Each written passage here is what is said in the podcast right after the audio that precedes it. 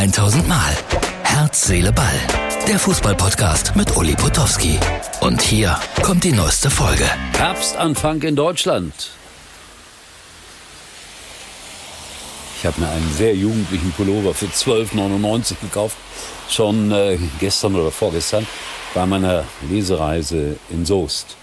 Es macht mich jugendlicher. Diese große, dicke, fette Schrift. Also ich habe mich schätzen lassen von Kindern gestern in einer Grundschule und die haben mich tatsächlich auf 76 geschätzt. Es hat also super funktioniert. Super. Ich bin so froh. Deutschland hat eine neue Regierung. Ähm, Bundestrainer. Der Nagelsmann macht es mit dem Sandro Wagner.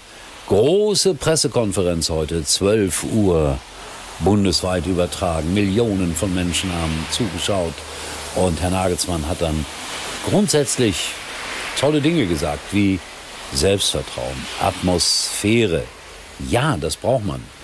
Aber man braucht auch Ideen. Ich finde, er hat recht.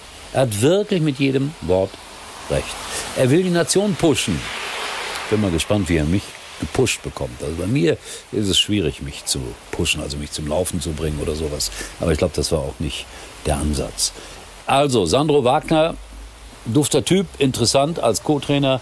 Junge Leute jetzt da in der Verantwortung. Was wird besser? Das kann ja eigentlich nur besser werden.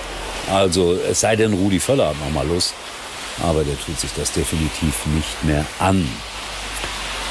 Ja, worüber denke ich gerade nach? Ach ja, ähm, Rainer Kallmund hat mit dem Betreuer, also mit dem Berater, also mit dem, der mit ihm Geld verdient, mit Volker Roth telefoniert.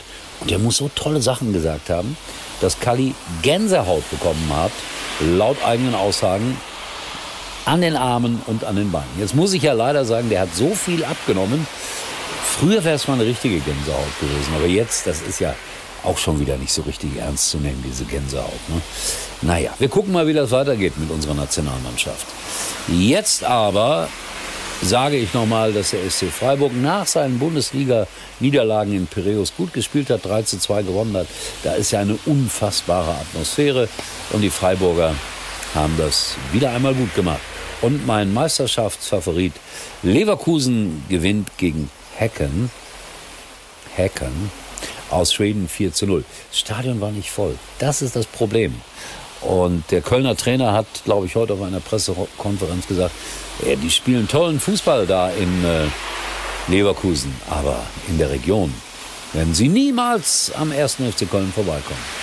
Ich glaube, er hat recht. Aber stimmt, Leverkusen im Moment großartig. Bin gespannt, wie es weitergeht.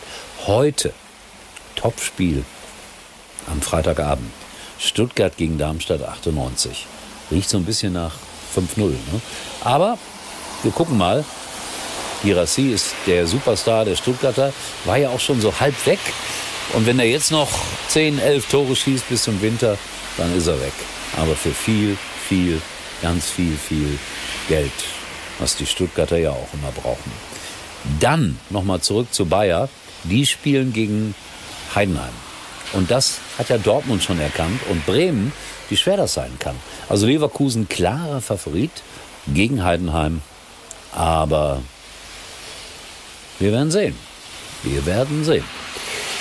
Und ich bin in Mönchengladbach. Hoffentlich ist es trocken morgen, weil das macht keinen Spaß, wenn es so regnet.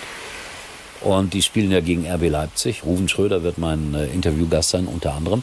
Und in der Halbzeit ein Gladbach-Fan. Wir haben ganz bewusst mal einen Fan aus der großen, breiten Masse ausgesucht, weil da steht sonst äh, irgendwie ein, ein, ein Experte, jemand aus dem Verein, ein Spieler. Morgen mal ein Fan. Ich freue mich darauf, weil das ist mal der andere Ansatz. Das heißt morgen, also am Samstag. Ja, ich mache es ja für morgen, für Samstag. Und wenn ich dann wiederkomme aus dem Stadion, dann spielt noch Schalke auf St. Pauli. Das werde ich mir dann angucken und morgen kommt dann unser kleiner Podcast später. Ich bin so, so froh, dass wir wieder eine Regierung haben. Ich kann wieder nachts ruhig schlafen. Das mit diesem jugendlichen Outfit. Das war's für heute. Und Uli denkt schon jetzt am Morgen. Herz, Seele, Ball. Täglich neu.